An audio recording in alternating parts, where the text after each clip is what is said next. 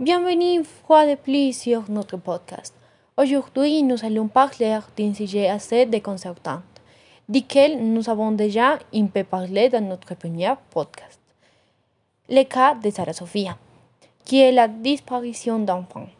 C'est un sujet difficile à assimiler parce que, bon, nous sommes encore des enfants après tout. Mais ne soyons pas sentimentaux à partir de maintenant parce que nous sommes tous les privilégiés ici. Maintenant, Dana, peux-tu nous en dire plus sur ces problèmes dans notre pays? Bien sûr. Premièrement, je dirais que nous nous voyons uniquement dans notre pays, la Colombie, mais c'est un problème mondial. Partout dans le monde, de nombreux enfants sont tués et disparaissent chaque année. Le plus triste est que la plupart ne sont pas retrouvés à la fin et beaucoup de ces cas sont commis par des proches ou d'autres personnes sans lien de parenté avec la victime. Ces actes sont difficiles à prévenir et ont de graves conséquences pour les mineurs concernés. Il y a plusieurs cas de disparition. Il y a des enfants enfouis qui quittent leur maison les élèvements parentaux, qui, comme on dit, sont des élèvements qu'on proche présente, et cela peut être dû à des conflits entre couples, à des vengeances, etc. Mais Dana, on ne peut pas en parler sans huile. Rappelle-t-il que les enfants sont ceux qui souffrent le plus? L'enlèvement d'enfants par l'un des parents peut avoir de nombreuses conséquences négatives.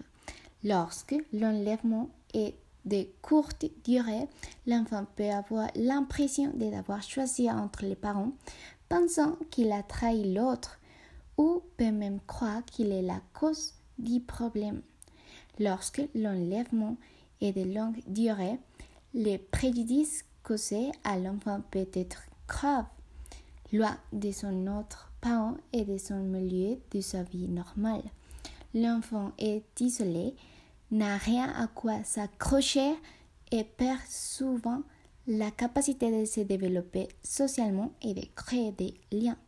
Enfin, dans la pire des cas, l'enfant peut être victime d'abus de la part de son ravisseur. Oh mon Dieu, tu as raison. Je voulais juste clarifier le point. Mais oui, je vais continuer à énumérer le type de ces disparitions. Mais si quelqu'un a dire quelque chose à ce sujet, n'hésitez pas à m'interrompre. Il est clair qu'un autre type est l'élèvement par d'autres personnes, c'est-à-dire lorsqu'ils n'ont aucune relation parentale avec l'enfant et qu'ils leur réussissent à leur profit, qu'il s'agisse d'abus sexuels ou de les utiliser pour le travail. Ce type d'enlèvement se produit principalement en raison de la négligence des parents envers leurs enfants. Et enfin, il y a la disparition indéfinie des enfants et c'est à ce moment-là que l'on ne sait rien de la disparition. Bon, puisque nous parlons de types, écoutez les chiffres terrifiants de ces problèmes. Ah, nous sommes avec vous, Sophia.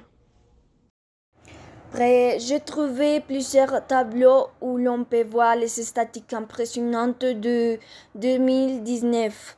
D'abord, je vois que des homicides, ici seulement en Colombie, je réponds, des enfants entre 0 à 4 ans, il y avait 30. Entre 5 à 9 ans, il y avait 10 garçons et 10 filles. Entre 10 et 14 ans, il y avait 63 garçons et 21 filles, et le plus impuissant, c'est que les chiffres continuent.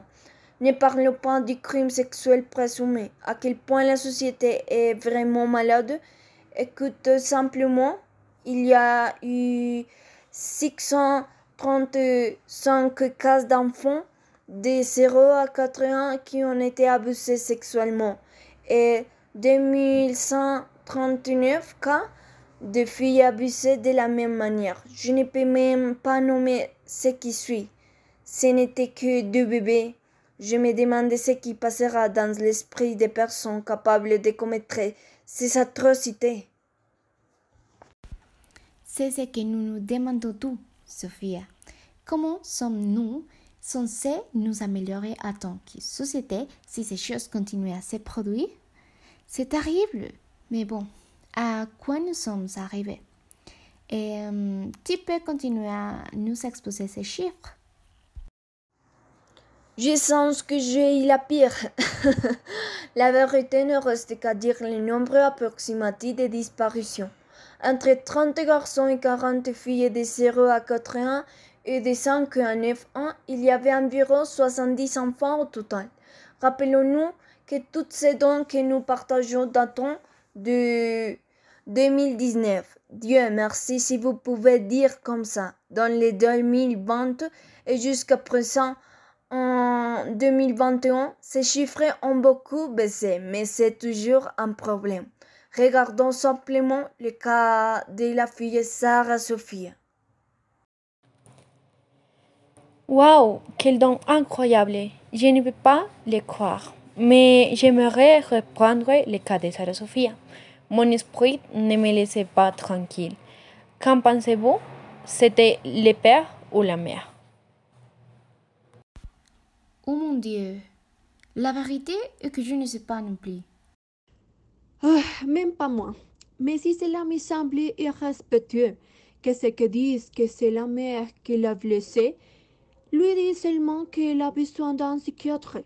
Ah, mais s'il était le père, tout le monde déclarait la peine de mort pour lui. Incroyable. Cette société féministe est très déséquilibrée. Je suis d'accord avec toi. Je ne sais vraiment pas quoi croire.